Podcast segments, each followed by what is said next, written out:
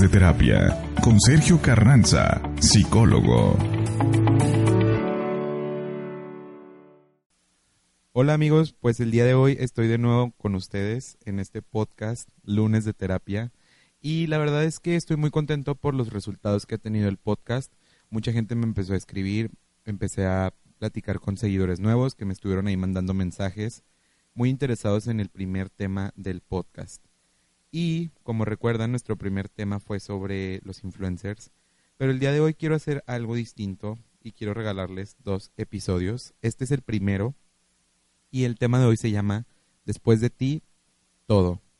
Es un podcast muy especial porque muchos me han pedido ya que hablara sobre amor, desamor, entre otros temas, que la verdad a mí muchas veces se me hace muy difícil tocarlo porque el amor creo que es un tema muy, muy amplio y muy vasto y que nos da para muchos podcasts y para muchos videos, etcétera, etcétera.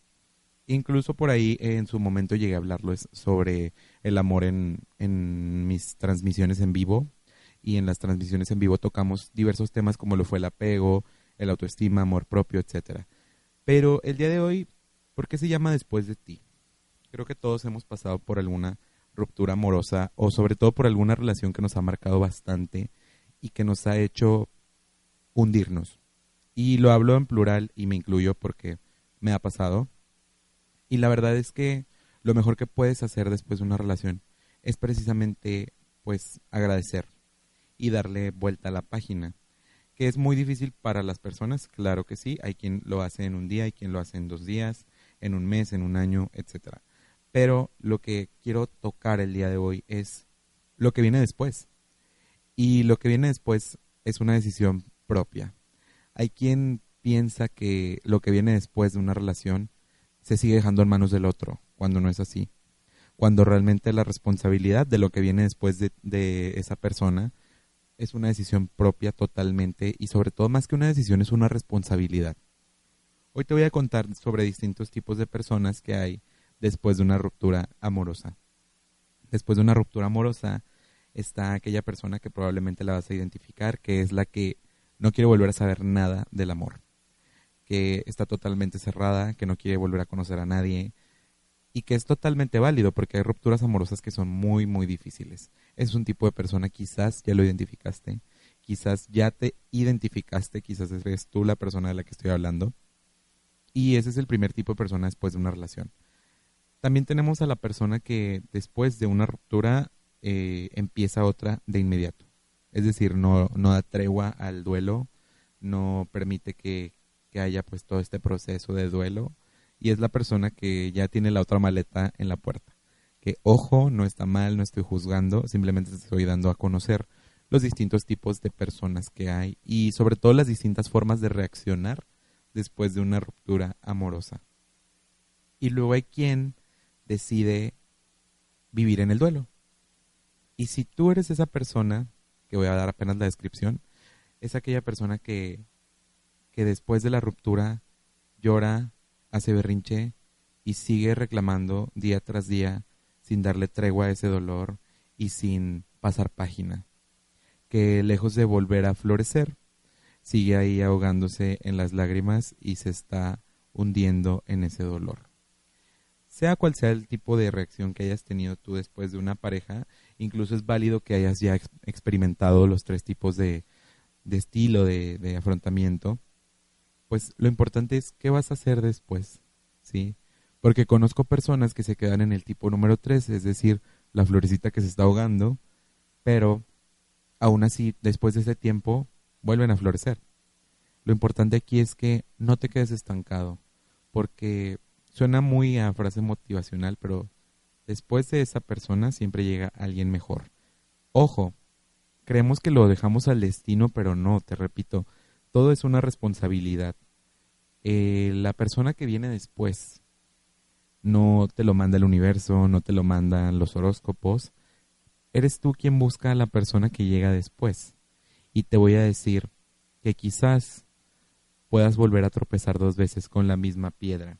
Es decir, en una relación te pusieron el cuerno y quizás la segunda pareja que tienes, o la tercera o la cuarta, pues vuelve a hacerlo. Y no es porque tengas una maldición o porque no hayas enviado el mensaje de texto con la palabra amor al 50-50, sino que realmente estás buscando eso. ¿Por qué? Porque no has terminado de aprender de la experiencia que has tenido. Entonces, vuelves a caer en ese ciclo y eres pues la florecita que se está ahogando ahí en su propia lágrima y en su propio vaso de agua, ¿sí? Pero como te digo, hay quien después de esto vuelve a florecer, es una decisión. No lo dejes a la suerte, sobre todo responsabilízate de tus actos y de lo que vas a hacer para después volver a florecer, porque al final del día tus actos te van a llevar a esto. Y es por eso que tenemos a las personas que después de una ruptura amorosa y después de que los viste hundidos en la depresión, volteas y los ves y volvieron a nacer. Y no es porque la suerte estuvo de su lado, sino porque las decisiones y sobre todo el aprendizaje estuvo en sus manos. Y eso es a lo que te quiero invitar el día de hoy, a que te des cuenta de cómo tú tienes en tus manos el poder para transformar toda situación negativa en una situación positiva, hasta en el lado de pareja. Luego hay quien viene y se acerca conmigo y me dice, es que no lo puedo superar, fue lo mejor que tuve. Créeme que lo mejor que tuviste es el aprendizaje. Y lo mejor que vas a tener de ahora en adelante es tu propia compañía. Hay quien todavía no termina de entender esa parte de la, del cuidado y sobre todo del autocuidado y del amor propio, que es una responsabilidad muy importante. Hay quienes desafortunadamente tienen que aprenderlo en pareja para darse cuenta de qué áreas de oportunidad tienen y qué áreas hay que trabajarlas. Como siempre les he dicho y no es comercial, pues en un proceso terapéutico. Hay terapeutas que están especializados en eso, en la terapia de pareja, pero sobre todo especializados en la búsqueda del amor propio y de la construcción de nuevas herramientas para tu crecimiento personal. Y como les digo, no es comercial, simplemente es una realidad. Entonces, mi recomendación para todos aquellos que están viviendo una ruptura amorosa justo en este momento es que se acerquen a un profesional. La verdad es que he estado viendo e incluso analizando mi propio contenido algunas veces, eh, cómo transmitimos también el duelo a través de las redes sociales. Hay quien lo hace eh, en forma de memes, en forma de fotografías, en forma de historias de Instagram en el antro, etcétera. Y también ahí puedes ver distintos tipos de persona están las personas que comparten los memes de no me vuelvo a enamorar, las frases autorreflexivas de eh, este sufrimiento, de no vuelvo a caer en el amor, etcétera. Y también están los que están en guerra con el ex buscando ver quién es más feliz. Entonces ves a estas personas en una guerra constante subiendo fotos en el gimnasio, subiendo fotos con la nueva pareja, eh, en la playa, la mejor pose, etcétera, etcétera. Y lo único que están haciendo es perdiendo pues la mejor relación que tienen, que es la relación propia. Recuerden que las redes sociales, obviamente nunca vamos a subir lo malo que nos pasa día con día, pero sí podemos utilizarlas en pro de nuestro amor propio. ¿Cómo lo hacemos? Cuidando lo que vemos, cuidando lo que seguimos y cuidando lo que publicamos. ¿sí? En ocasiones se nos olvida que lo que publicamos no nada más lo vemos nosotros. Hay un mundo de personas allá afuera que lo ve con otros ojos, con otros pensamientos y con otros juicios. Entonces, también cuidamos esa parte después de una relación.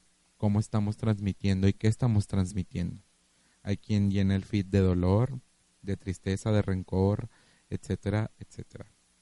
Como les digo, incluso he analizado mi propio contenido y me he dado cuenta de eso.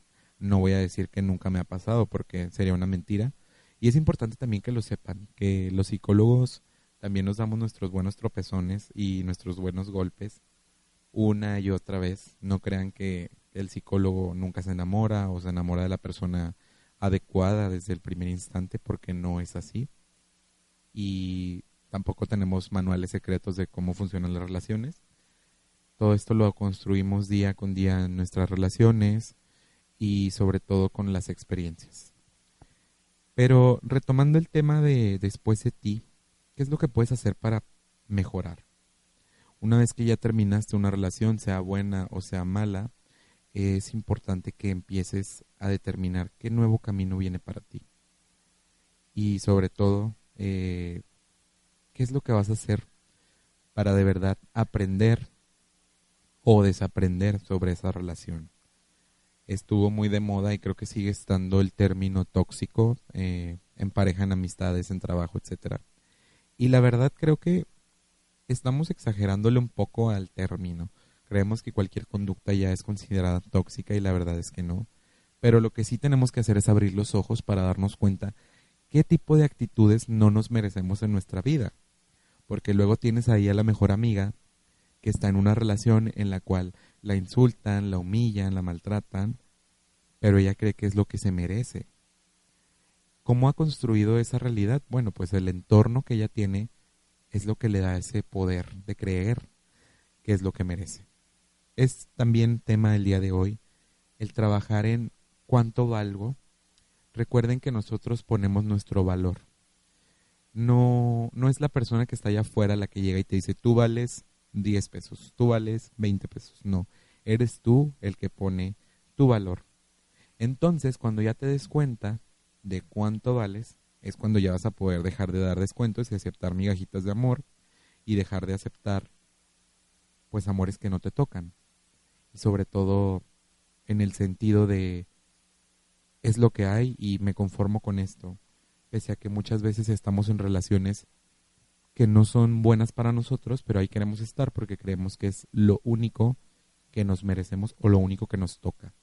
Y déjame decirte que no, que si estás ahorita en una relación en la cual estás viviendo violencia, en la cual estás viviendo maltrato psicológico, físico, etcétera, pues te des cuenta de que siempre hay una segunda opción.